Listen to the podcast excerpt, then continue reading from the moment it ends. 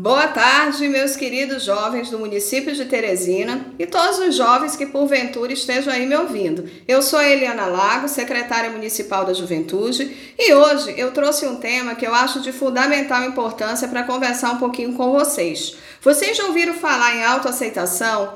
Por que, que as pessoas hoje eles estão ou são tão narcisistas ou ao contrário, possuem uma baixa autoestima, não se gostam, não se aceitam, não se valorizam. Você entende o que é autoaceitação? Você acha que é importante você se autoaceitar? Com você, como é que você se vê quando você se olha no espelho? Você acha que você tá bem? Você acha que você tá mal? Você acha que você precisa melhorar? E dentro dessas perguntas que você faz para você mesmo e que você mesmo responde, como é que você se sente? Você se sente satisfeito com as respostas que você dá para você mesmo? Ou você fica muito insatisfeito, você fica muitas vezes até se sabotando?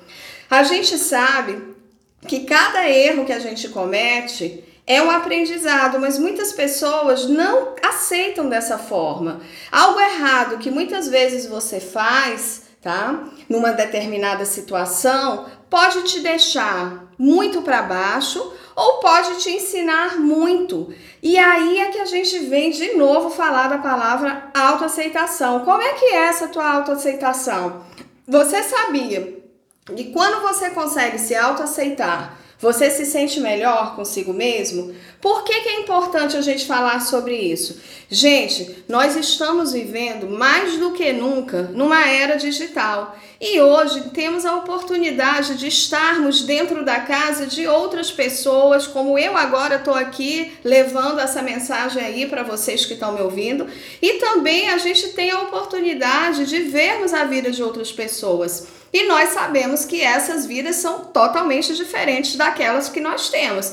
Mas isso não significa que você, o que você está vendo é real, é melhor do que o que você tem. Mas mesmo sabendo de tudo isso, muitas situações de conflitos internos podem aparecer na sua cabeça e vão te causar uma sensação de que tua vida não presta, de que tua vida é ruim, de que o teu corpo, as tuas roupas, os lugares que você vê não são aqueles lugares que você costuma pisar. E você fica aí perdido no mundo de sonhos, né? Então a gente precisa ter muito cuidado com tudo isso. Por quê? Porque quando você se conhece, reconhece seus defeitos, você é gentil com você mesmo, com suas limitações, você aceita seus erros, você tem vontade de melhorar, você está no melhor do autoconhecimento.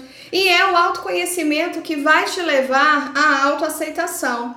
Quando você se olha no espelho, você gosta do que você vê.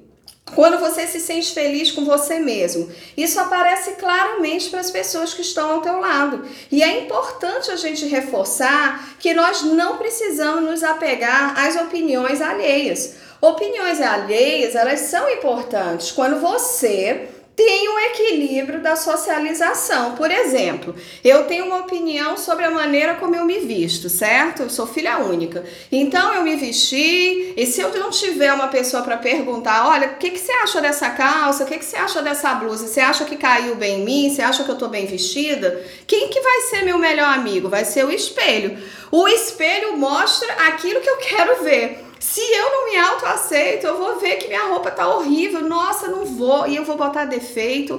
E aí, se eu perguntar para outra pessoa e eu não tiver realmente essa autoaceitação muito forte, o que, que vai acontecer? A opinião daquela pessoa vai ser negativa, pode até fazer com que eu me desespere, tire a roupa e até perca o meu evento, perca a minha festa, perca o meu passeio. Então, essas preocupações excessivas com a opinião alheia podem te levar ao que a gente chama de autorrejeição. Se você se autorrejeita, se autorreprova, você alimenta elementos de impactos negativos que vão agir diretamente na tua autoestima.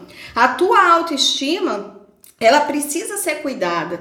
O seu desenvolvimento, a sua posição diante da vida, dos obstáculos, das dificuldades, das tuas relações pessoais, interpessoais, amorosas, de amizade, tá? Tudo isso faz parte da tua vida. Desde muito cedo, nós somos bombardeados com você tem que fazer isso, você tem que ser assim, você tem que ajeitar o cabelo dessa forma. Enfim, nós somos educados dentro de uma sociedade para que a gente o quê? Que a gente obedeça certos padrões. Mas hoje, o que, que a gente observa na era digital? Que muitos padrões foram alterados.